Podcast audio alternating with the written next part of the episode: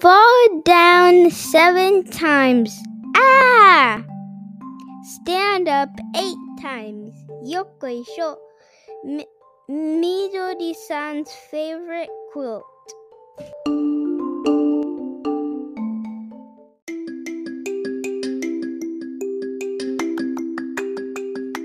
ナースターミナルプレゼンツナスタミラジオ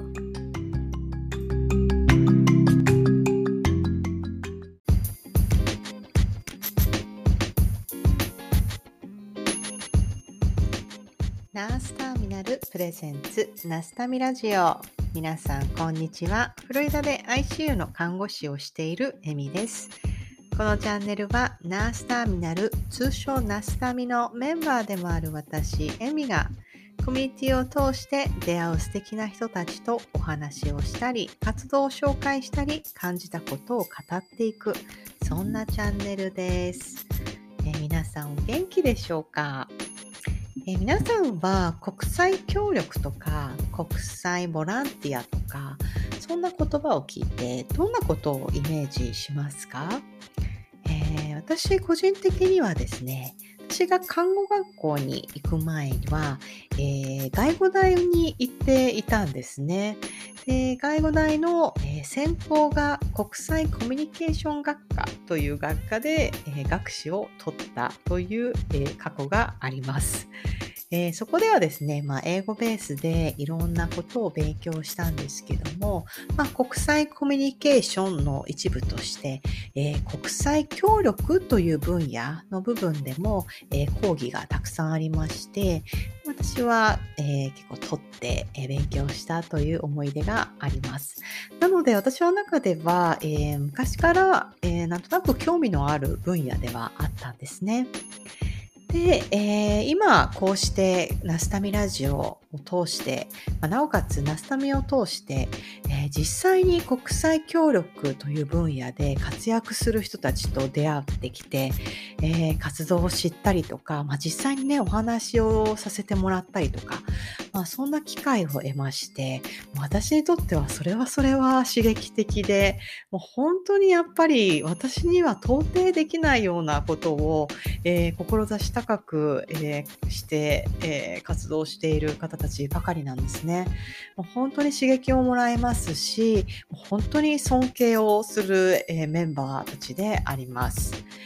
えーナスタミラジオ第13回からはですね、そうした私の尊敬する国際協力に携わるメンバーたちの、えー活動の内容っていうようなものを、えーお話を聞かせてもらって、まあ、その内容の配信になっていきます。えー第13回はですね、えーその中でも国境なき医師団で助産師として、えー活躍を今までしてきている、えーみどりさんとお話をした内容を、えーお届けします。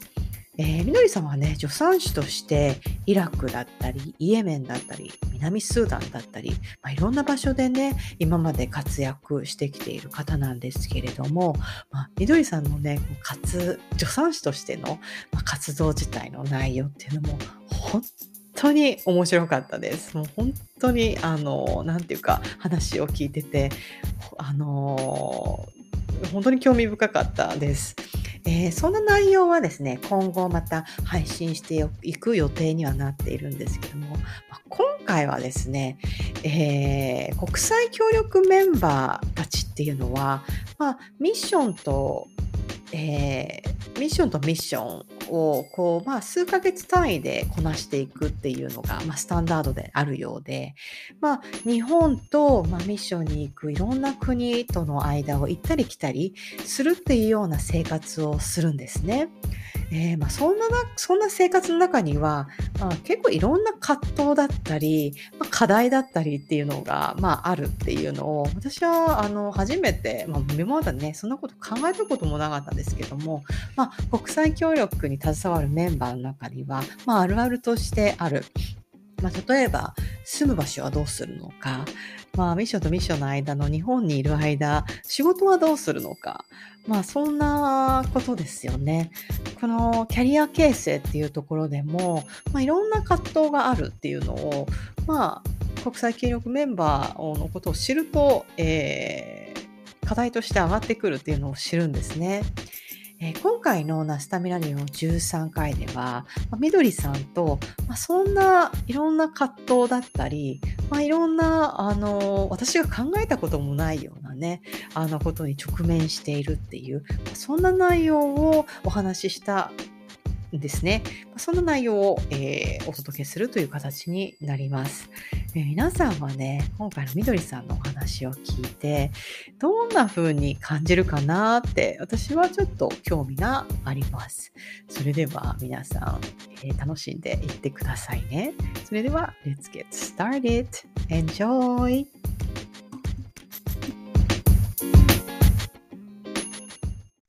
あゆみさん、こんばんは。は。おはようございますか？おはようございます。はじめまして。はじめまして。元気ですか？ちょっと待って、これって動画でしたっけ？うん、一応これ撮ってて、もう音声だけ拾う感じなので、大丈夫です。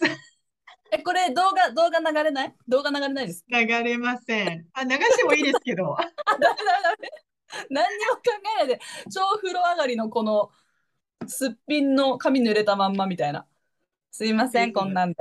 いえいえいえ。よろしくお願いします。よろしくお願いします。楽しみにしてました。ちょっと初めましてですね。本当ですよね。この前、あの、なんか、ナスタミの交流会で、なんとなくお見かけをして、あ、あれですよね。車の中から。そうそうそう。夜勤明けでなんかもう半分寝て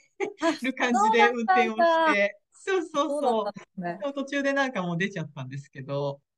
え、今何時ですか？今は朝の8時です。なんかすっごい爽やかですね。えー、朝の8時そんな爽やかなの？子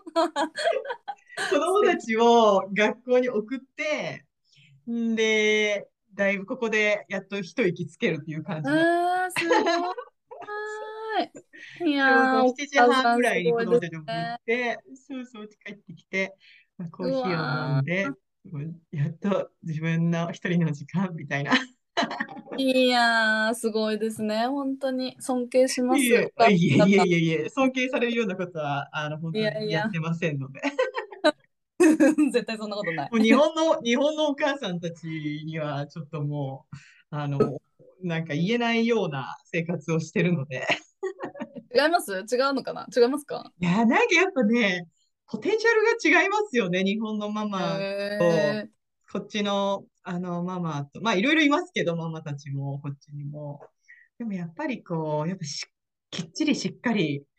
なんていうか、してるイメージが日本は、まあ何でもですけど、あります。なんかお弁当とかも、なんかすごいですよね。なんか、うん、私なんて本当なんか、なんかクラッカーとチーズと、なんかそういうバナナ1個ボンって入れて、絶対それでいい。ねえ。子供食べるんで、もうなんか凝ったの作っても、なんか残して帰ってこられても、え、何私のあの時間は何みたいに思っちゃう、ね。ありますよね。そうですよね。なんか絶対それが。とか作ってんだろうな、日本だったらとか思って。すごいですよね、本当に。本当に。ねあれですか？そういえばあれ、就職決まりました？もしかして。私あれ、派遣です。あ、派遣なんですね。そう、なんかあの、応援ナースって知ってます？うん、なんか CM で見たことあります。あ、そうそうそう、なんかあの、うん、家を提供してくれて、家電もついてて。ええー、そういうもんね、そう、だから本当にもうスーツケース1個だけ持っていけば働き始められる。うん、うんじゃあその働く施設の、えー、っと、が所有する、なんか、まあ、宿泊施設があってっていう感じなんですか？寮みたいな。へえ、全国ある。全国あって、で、それがね、看護師だとめちゃめちゃあるんですよ。全国どこでも。うん。ただ、やっぱ助産師が全然なくって、はいはいはいはい、で、まあちょっとあったとしても、やっぱ助産師だけじゃなくて、もうお産もないようなところだから、うん、お産があれば助産師やってもらいますけど、うん、メインは違う、結局、タカの、うん、あの清潔ケア回ってくださいとか、結局助産業務じゃなくて、ばっかりが、えー、本当にだけで単価で助産師で働ける応援ナースが本当にやっぱなくって、うんそうなんですよ。なのでそれ今回その派遣っていうか、決まったところは、どれぐらいの期間みたいのがあるんですか？なんか、4、4ヶ月。4ヶ月。はい。そういう契約なんですか？うんそうそうそうそう。で、大体半年が、で、まあ3ヶ月ミニマムのとことかもあるんですけど、だから本当に人がいないとことかは、もうとにかく短期間で来でもいいから来てください。はいはいはいではいはいはい。まあ伸ばすんだったら、向こう側としては多分伸ばしてくれた方がいいから、まあ伸ばしていったりうーんまあはいそういう、こう、まあ、海外に行ってる人が結構やっぱ多いんですよ。海外行って帰ってきて、こっちでガツンと働いて、また帰ってはいはいはいはいはいはい。きた人とか、あとはその日本全国回りたい人とか、うんうんうんうん。結局宿があるからいいじゃないですか。いいですよね。いや、私もね、あの、こっちに来て、ちょっとだけなんか、まあいろいろあって、あの、日本に半年ぐらい帰ったことがあって、子供連れて。で、なんか、えっと、それこそ派遣に登録をして、で、私なんてなんかこう、なんかちょっと離れてたから、あの、自信もなくて、本当にあの、訪問看護の本当になんか、バイタル取るだけみたいなとか、うんうんあと、近所のデイケアで、なんかちょっと、はいはいはいはいあの、いる人みたいなのも、本当になんか、働きたい時だけ働くみたいな、はいはいはい。そんな働き方をしてたんですよね。でやっぱ助産師となると、多分これ、なんか、この日働いても、別にその日が何か起こるわけじゃないっていう。そうなんですよ。それがやっぱできないんですよね。なるほどね。そう。その日だけ取り上げるとか別にいいいいんですけど、うんうんうんうんね、やっぱ勝手うんがその病院によって違うし、うんねなかなか難しいですよね。ああ、計画分娩とかじゃない限りね、なかなかスケジュールを組んでなんとかなる話でもないですよね。そして少子化。あ、やっぱそうなんですか？日本って、まだまだ。ね、産まない。産まないとか言って。産まないってね。本当に。これはちょっとね、大変ですよね。ああ、なるほどね。よ。いや、なんか北海道じゃないですか、今。あの、私、両親北海道出身なんです。どこですか？えっとですね、旭川の近くの、あ、えっそうなんだ。と、名寄、名寄市っていう、まあ、本当町なんですけど、下川町っていう、本当なんか、旭川のね、上のちょっとらへんが、えっえー、と、うちの両親の二人ともその辺の地域の実家ある人で、なので、ちっちゃい頃からもういつも行って、なんかえー。北海道はすごいゆかりがあるんで、なんかあの、みどりさんが、なんか投稿してたの見てたら、なんか紋別とか、なんかどこだったっけな、なんかもう知ってる名前がいっぱい出てきて、やべえ、やあっぱり文ー。句言われたですね、これは。そうなんですね。うん、え、生まれはあ、生まれは全然神奈川なんです。本当おばあちゃんち、おじいちゃんおばあちゃんちっていう感じで、あの、行って、でも親戚もね、たくさん、あの、やっぱいるんで、今も。北海道いいですよね。ちょっと冬は私多分無理だと思うんですけど、これから大丈夫ですか？私も本当に無理なんですよ。うん。え、そ、あでもなんか、結構いたんですよね。育、育っているというか。六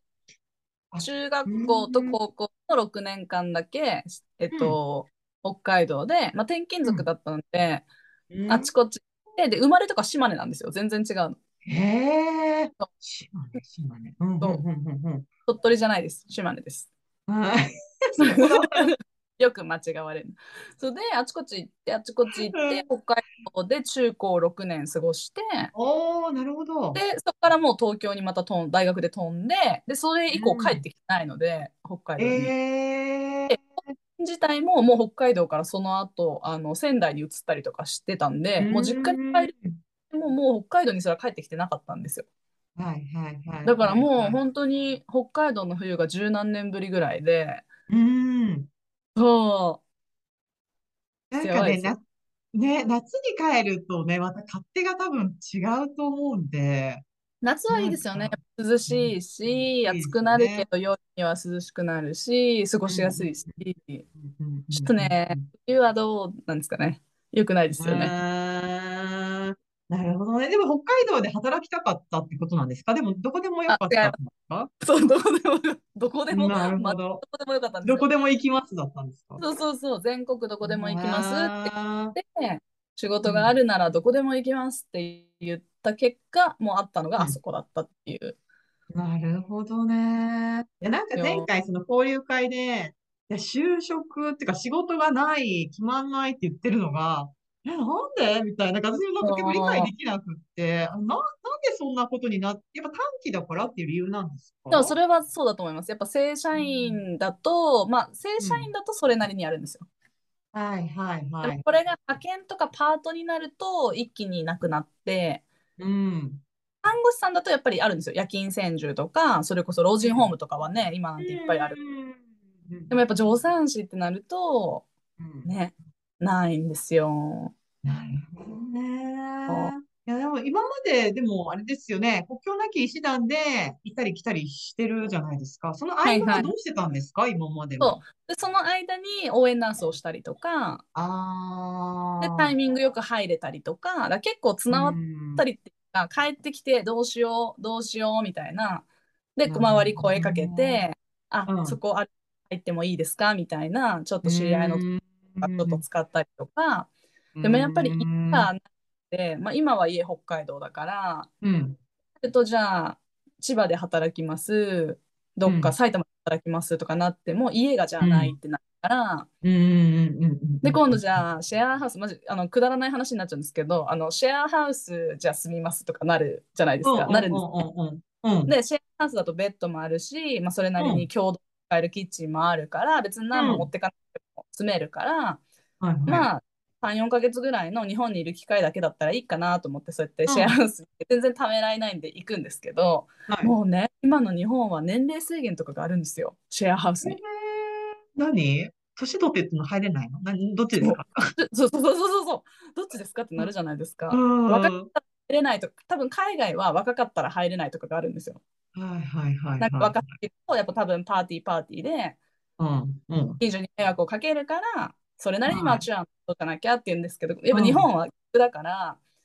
その年をいってしまうと、やっぱ入れないシェアハウスが結構あって、でも年そうってもう、と年じゃないですよね。ってしまうとっつって。そうなんですよ。だからそれが結構35で切られたりとか、40で切られたりとかしてるところが結構あっいやいやて。いやいやいやいやいやいや。そうなの？なんで？いや、どそうなんですよ。ですか？多分、こう、フレキシビリティがなくなるみたいな。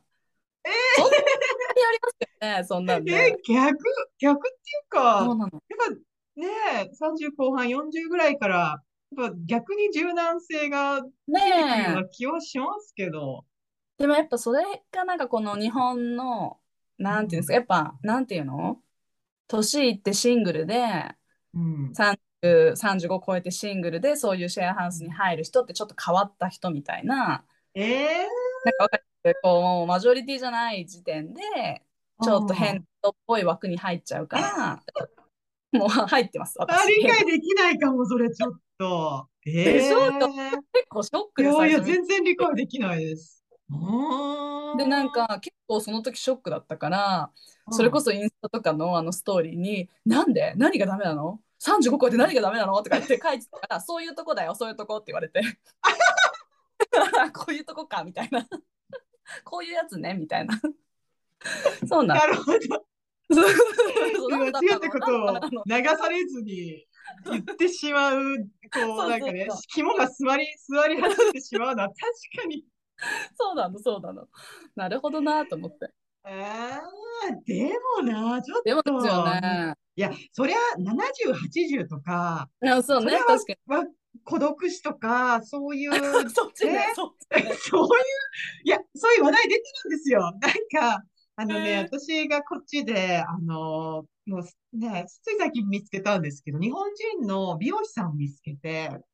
それで、あの、もうなんか気ままにフロリダで、あの、自分の個人の美容室やってやる、うんうんやってんだ、みたいなおじさんなんですけど、うんうん。すごいいい人で面白くって。でもなんかやっぱ、こっちに住んで長くなる人って、いつか日本でちょっとゆっくり暮らしたいなとか、うんちょっとなんか田舎暮らし、日本の田舎暮らしとかに憧れるんですよね、やっぱなるほど、なるほど。で、そんな話にやっぱちょっと意気投合して、いや、いいですよね、とかいう話をしてて。で私もなんかやっぱ子供たちのね、やっぱ子育てなんかもあるんで、でもなんかちょっと、それが終わった後の生活みたいな、やっぱちょっと、まあ、やっぱ考え始めるんですよね。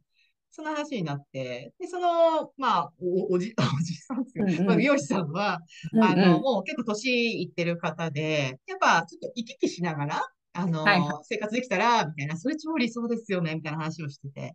でもやっぱその、どこに住む問題っていうのは、年を重ねると、でも帰っても、その、まず家を貸してくれない、あの、独り身で、あの、やっぱある程度年をいってると、やっぱ、こう、まあそういう、こう、独死とか、まあそういう問題になってきちゃうから、あの、家を貸してくれない。で、古民家なんかをちょっとリノベしてとか、やっぱちょっと憧れるじゃないですか。うん。そんなことを思って田舎ら辺に、そういう、あの、古民家みたいなところとか、ちょっと見るんだけど、やっぱそういう変地に、そういうお年寄りをちょっと招くのはちょっとみたいな、やっぱそういうことになってしまって、まあそれもやっぱり、何かあった時に、やっぱり、あの、面なるほどね。倒を見てくれる。面倒見きれないっていう、まあそういう話になっちゃうみたいで、その、どこに住む問題っていうのは、やっぱ海外にあるんですね。あるけど、でも逆って、なんかそこ、なんか、ま、本当にもう60、70、80の話で、なんか35のそのラインは何ってちょっと思っちゃうんですけど。そうですよ。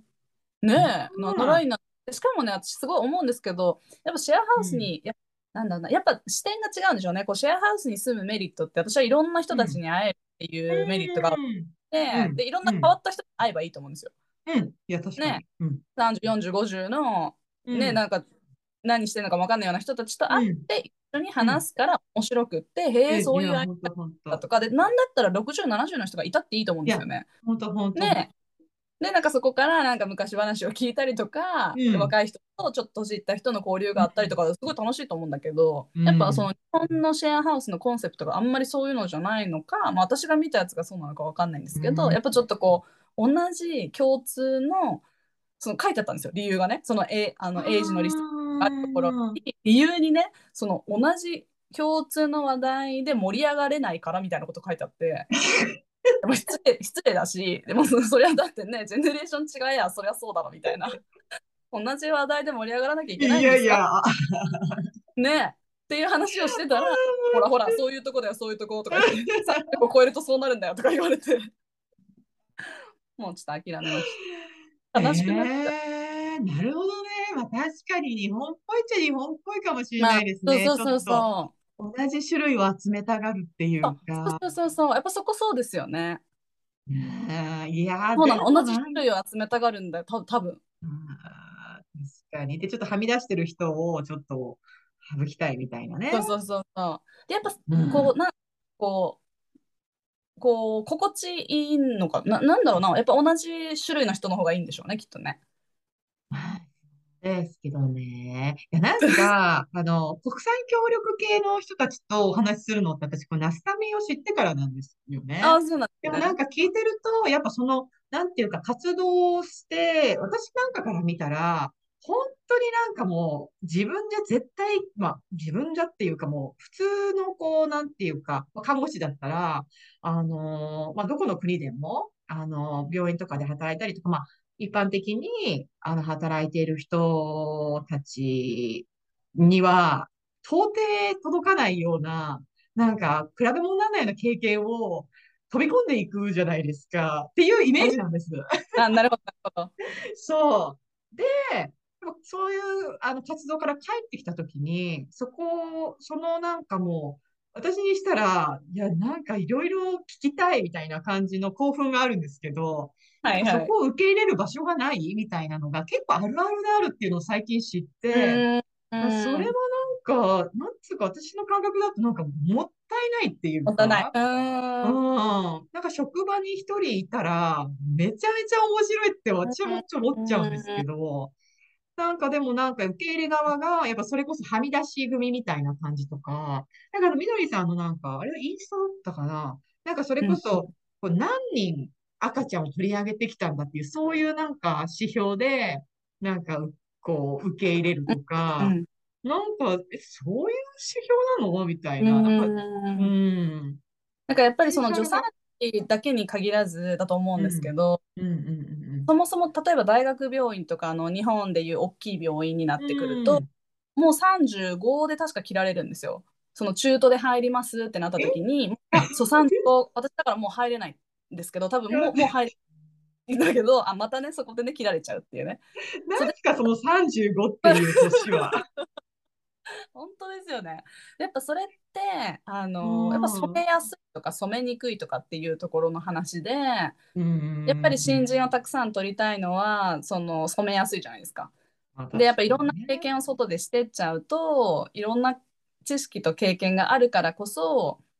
変えようと新しい風をよく言えばね吹かせて吹かせられるけど、それがよくうんない人たちがいっぱいいる中で年がいってくると面倒くさいっていうところでねそれってアメリカ一緒ですか？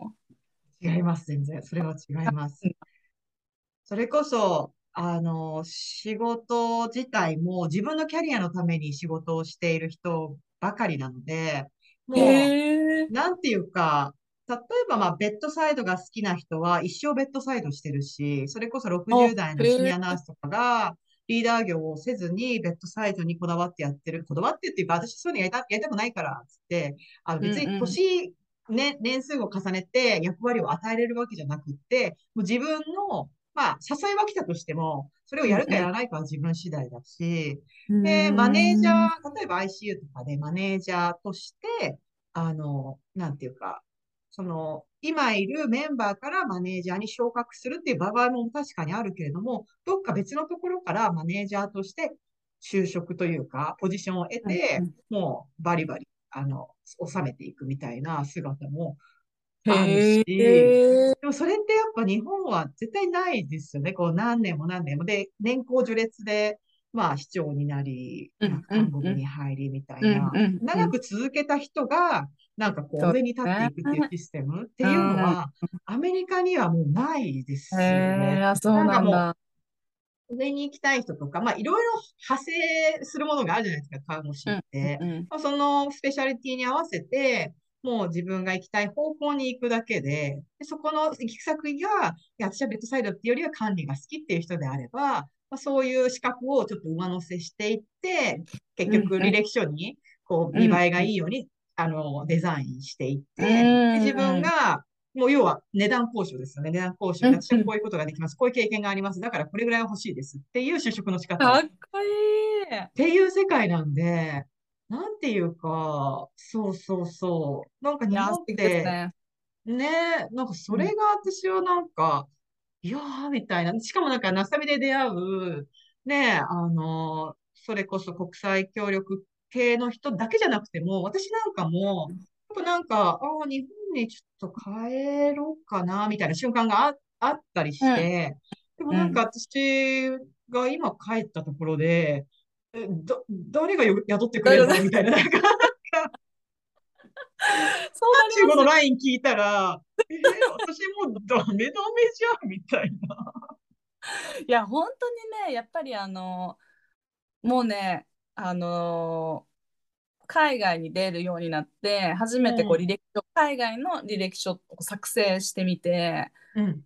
やっぱ結構自分でも戸惑ったんですよ、最初作るときに。っていうのも、やっぱりうん。日本でこう自分を売り出すのめっちゃ下手くそじゃないですか。うんうんねうんうん私はもう完全にあの完全なるジャパニーズで日本で生まれて日本で育って29になるまでそんな外で住んだこともない感じだったので、でそこからあ本当ですか、あそうなんだ、でそこからこういろいろ変わっていくじゃないですか。いろんな刺激を受けて、うん。で自分をやっぱ売り出していく。で自分のいいところをアピールしていくっていうあの履歴書を作って、うん。すごく自分で納得したんですよ。あ私結構いろんなところで働いてきてね、でちっちゃいとこから大きい規模のところまでいろんなところで働いてきてだけどうん。全部意図があって私は移動しててここでこういう経験をしたいここでこういうことを学びたいっていうことを常に考えてやってたんですよ。今振り返るとね。うん。でそれが履歴書になった時にあなかなか悪くないんじゃないかなってうん。思う履歴書になるんだけど結局それが日本の履歴書になった時にあのただただいつ辞めたいつ入職したいつ辞めたいつ入職しただけのもうこの線だけなんですよ。でしかもうん派遣会社側からも言われたのは必ずその辞めた理由を明確に記載してくださいとかって言われてお。でなんかそれまあまあ、一身上の都合とかってまあちょっと濁すじゃないですか。そんな個人的なプライベートの、ね、理由で辞めたことをいちいちそんなとこに書く必要はないと私は思ってるから、うん。まあ、一身上の都合でとか、まあ、留学で辞めましたとかまあいろいろ書いたりするんですけど、結局なんかもうあっちこっちいろんなとこ行ってるからもうただただ職歴の欄が埋まっちゃってうん、で要するにそれって向こうの人たちからしたらうん、まあちょこちょこ移動しちゃうんですねみたいなその一個のとことどまれないんですねみたいな感じになっちゃって。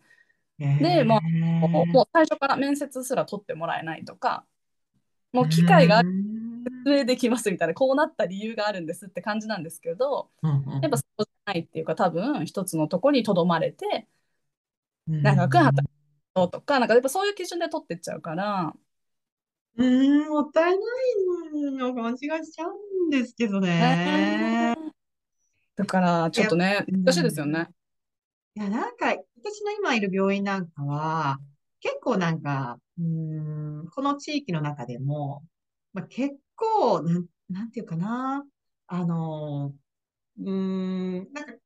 うん、重症な症例を扱える、あ、扱えるって言ったらいいかな、感じが来る。で、まあ、例えば私だったら ICU なんで、ICU ナースとしては、キャリア形成というか、キャリアとして、この病院に、あの、しで、な、まあ、ちょっと働いて、こんな患者見ました。こんな患者見ました。こんな機械触りました。もうそれをかけるっていう醍醐味があって、で、結構みんなそこで、結構なんかやっぱ大変なんです。大変だし、給料もあんまりや、あの、周りに比べたら、そんなに高いとこじゃないんですけど、なんかそれを、私なんかもそうで、経験が積めるからっていう、なんかそこが一番の目標で、でもみんなそこで、なんとかそこでずっと一生暮らしていこうなんて誰も思ってなくて、ああもうそうなんだ。早い人だったらもう1年ぐらいでさってもいなくなってでもなんかそのやったことっていうの、その中で、どんどんこういうことやりたいです、やりたいです、やりたいですってこう、自分で交渉して、いろんなものを触らせてもらって、もうなんか自分はこんなのやりました、みたいな感じで、あんまりそこまでね、管理もちょこっとしかしたことないはずの人も、なんかもう、今そこに行って、そう、こんなのできちゃいます、みたいな感じで、それこそ給料交渉の、あの、あの話になってくるので、もうなんかそうやってみんなどんどんどんどんステップアップをして自分の、例えば、まあ、価値って言ったらやっぱお金になっちゃうし、で、あとはあの働き方とかいうのも、まあね、給料交渉でこううまくいけば、週3働いてたのを週2にできるかもしれないしとか、そういうネゴシエーションが始まってくるっていうか、ねなんかそういう世界なんで、で、なおかつやっぱり海外とかね、別のいろんな場所でそこまで、こうなんかいろんな経験をしているっていうのは、ここ唯一無二っていうか、うん私はそういうふうに見るんです。だから。で、多分こっちの社会って多分そういうふうに見ると思うんですよね、人のことを。なんで私にはなんかその話を聞いたときに、あ結構理解できないかもって思っちゃって。うんえ、そのうん、エミさんはそっちに行って、それ結構、あの、日本と全然違うじゃないですか、システム的とか、もうマインド的に全然違うじゃないですか。結構慣れるの時間かかりました。すごいなんかね、今ちょっと一瞬にして思い出しました。なんか 私も 20、そう同じ、みどりさんと同じで29歳で、私は結婚を機に、あの、こっちに来て、みたいな感じうんうんで、まあ、しばらくはなんか、主婦なんかをしてて、で、就職をするんですよね。その時も、あの、私なんて、もう、すごい看護師離れてるし、みたいな感じで、うんでもアシスタントナースとして就職をするんですけど、なんかもう、なんていうか、向こうのみ、私の、うんと、履歴書の見方が、あ、日本で看護師してんだ。あ、もう全然大丈夫じゃん、みたいな感じなんですよね。経験あるんだ、みたいな。あ、あですけど、ってこっちが逆に自信がないみたいな。はいはい。でもやっぱなんかあんまりそこを出すと、あの、就職できないかもと思って、いや、私はこういうことしてきました、ああしましたって、表向きはちょっとある程度強気では言ったんですけど、なんかあんまり私に求めないでみたいな、なんかそんな感じで、で、まあでもやってみたら、まあできることもあってっていうのがあって、で、コロナがその後来たじゃないはいですか。はい。で、やっぱコロナの時期って人もいなかったりとかで、まあ、その経営側もいろんなこう人材確保というか、で、給料を爆上げしてみたり、で、看護学生を、やっぱ直戦力になるんで、アシスタントナースも、看護学生がなんかちょっと給料値上げになったりとかしてたんですよね。私は看護学生でもなかったので、ただ本当にアシスタントナースとして、あの、フルタイムで働いてたんですけど、なんか、あの、看護学生、まあ、週1とかで来るんですけど、で、アシスタントナースとして、まあ、資格は一緒なんだけれども、なんかすごい給料が横ですごい上がって、私は上がらなかったんですよね。看護学生じゃないからっていう理由で。へえで、私でも、え、でも私としては、あの、性看護師の資格、他の国ではあるし、で、彼女たちよりも、私はフルタイムで、この病棟にいる期間も長いしって言って、なんかそう納得いかなかったんです。で、コロナの時期だし、やっぱお金が、こうなんか解決する部分もマインド的にあって、しんどかったからすごく。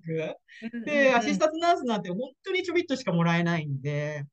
なんで、なんか、いや、なんか納得いかないと思って、私なんかその時多分な、ななんかそこ勢いづいて、あの人事部みたいな、あのおすごい行ったんだ。交渉しに行ったんですよ。あの みたいな。それこそ、あの、ね、ちょこちょこ入ってくる看護学生たちに、まあ、大したオリエンテーションじゃないけど、こういうことすんだよとか、新しく来たらオリエンテーションしてたし、私そういうある程度のね、長ここに結構いるし、で、他の子たちよりも、私は、あの、なんていう、その病棟において、あの、結構なことをしてるって思うっていう感じで、なんか、いい、いいんですかね、そっちにメールを送ったんですよ。はいはいはいはい。で、だからどういうことなんですかって、看護学生が給料が高くなって、同じ仕事をして、同じ資格の私が、なんで給料が上がらないんですかっていう、まあそういう質問でメールを送ったんですけど、そしたらすぐにメール返ってきて、じゃあちょっと一回お話ししましょうみたいな感じで来たんですよね。で急に夜勤明けの時に、あの、じゃあ来てくださいって言われて、これで、なんか私も質問に対しての答えが返ってくると思ったら、もう完全になんか、あの人事の人と、なんかもう一人の人みたいなのが、もう紙とこうペンをこうやって持って、じゃあ、あなたの分教えて、みたいな。Tell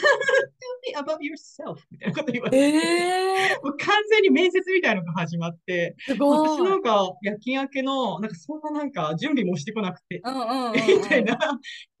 ななんていうか、なんでこんな、私、思いっきり上がってるかなって思って、みたいな。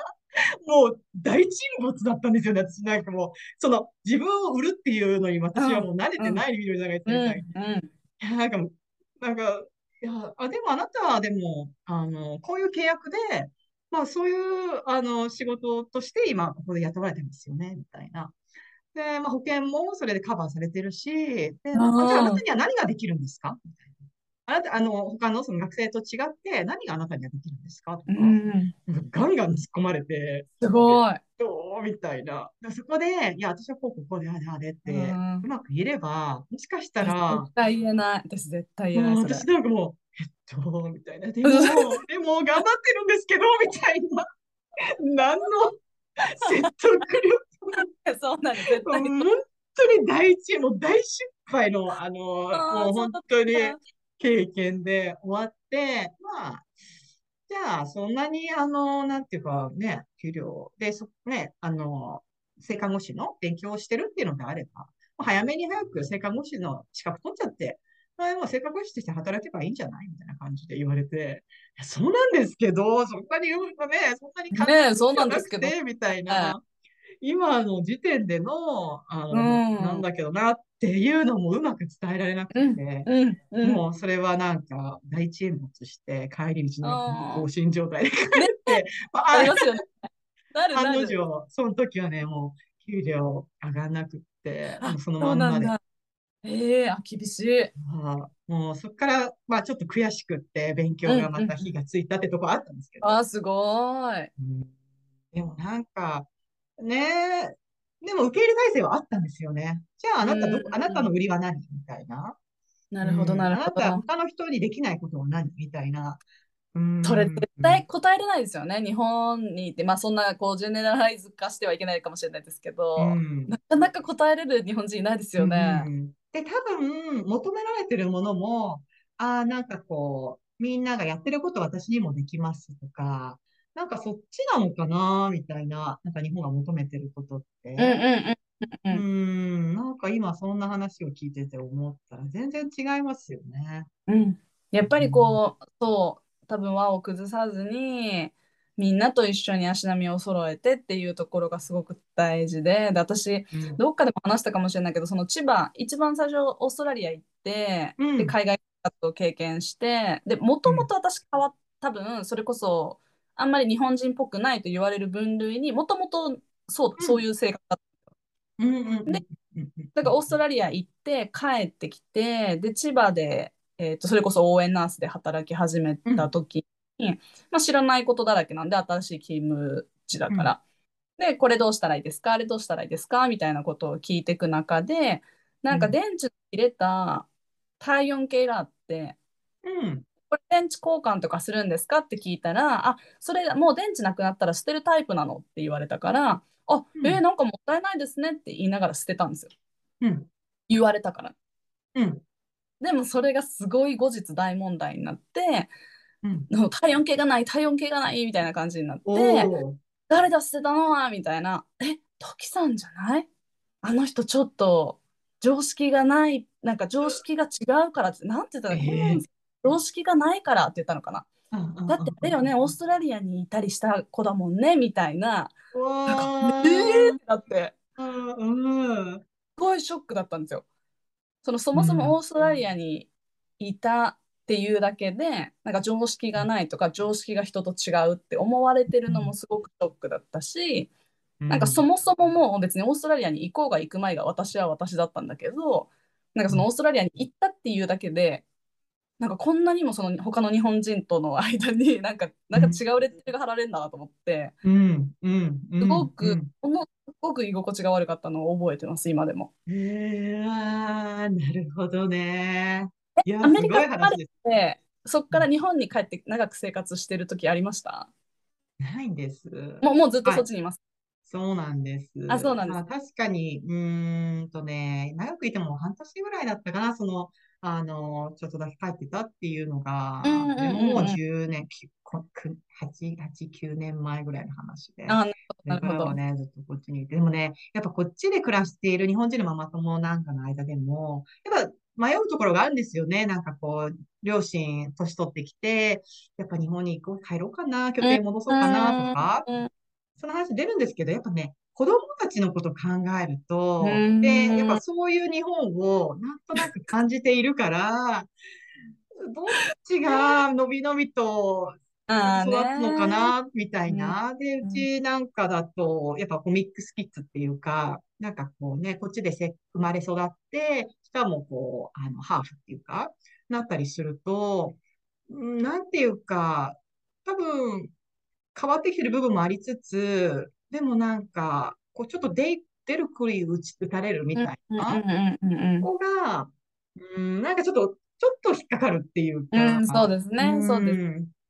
こっちは本当になんか人と違うことやっているのをちょっと褒められるみたいなうん感じがあったりするんで、そう、ねえ、なんかすごい。上手に、こう、上手にバランス取ったとこなんかないんですかね？その、ね、ユニークとして褒められるけど、足並みもちゃんと揃えられてみたいな、で、でもみんなできますよね。そんななんか、いつも文句言ってるわけじゃないじゃないですか。それ物申すときは、ちょっと自分の意見言うけど、いや、私はこうするんでほっといてくださいみたいな、そんなことみどりさんだって言いませんよね。そんななんか、そんな危ない人ではないんだけどねなってえ、ね思うんですけど、そのレッテルっていうか、ジャッね、ジャッジするみたいなところが文化としてありますよね。変わっていくのかな、この先、なんかすごい思うんですよね。これからね、グローバル化が進んで、うん。ね、ちょっとミックスの子たちが増えてきて、しかも外国人の労働者も多分すごく増えてうん、うんうんきますよね。うん。その時になんか別に外国人だから、ああだこうだとかう言って、んそんなことを言っている場合じゃなくなってくるほどの、なんかね、多民族化になってくるっていうか、アメリカなんてもそうなんですよね。別になんか、本当にフロリダなんかもいろんな民族がこう集まってるところなんうんで、うん。あなたはあなた、私は私みたいうんな、看護のその、仕事してるあれでも、ああ、あの人はああいう感じなのね、みたいにしか思ってなくて。うん、なるほど、なるほど。う。んある程度、統一のところは統一するけど、うん。その安全面とかうんで、うんうんもうなんかその、なんていうか、ね、文化的背景はもう変えられるもんじゃないから、うん、そうですね。なんか、やっぱ素敵なところも働いててあ心地よいなって思う時はあってやっぱりその日本人の空気を読む文化ってまああるじゃないですか。うん。うん。空気を読むって好きじゃないけど、だけどやっぱり人を思いやったりとか言ってないのにあうんの呼吸でなんか通じるみたいのってあるじゃないですか。それってすごく素敵な文化だと思ってて、うん。うん。うん。先を先を先を言ってこうしたら喜ばれるだろうなとか、こうしたら人になるだろうなっていうのはすごく素敵な文化なんだけどなんかそこを残して、すごいそういうの考えたんですよね昔一時期でもそれ残して多文化には難しいのかなとか、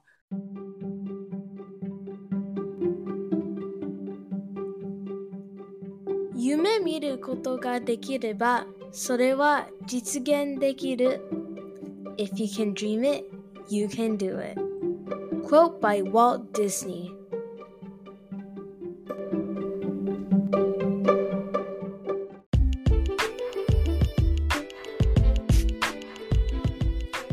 はい、皆さんいかがだったでしょうか？みどりさんのお話聞いて皆さんはどんな風に思いましたか？例えば、えー日本で働いている方たち、えーもしみどりさんのような国際協力に携わっていろんな国に行ってきている人がいてもし職場にちょっとの間だけでも、えー仕事をして一緒に仕事ができると思ったらどんな風に感じますか？私だったら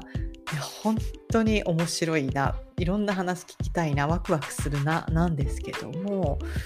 皆さんはどんな風に感じるのかな？なんてみどりさんの話を聞きながらちょっと考えていました。まあね、皆さん本当にいろんな志のもと、えーいろんな活動をしているんですね。これから、えー14回、15回、えーナスタミラジオは、えーいろんな国でいろんな活動をしている方たちとお話をした内容をお届けできると思いますので、皆さんどうぞお楽しみに。えーそれでは今回のナスタミラジオはここまでになります。えー皆さん次回まで元気に過ごしてくださいね。それでは See you next time. Bye!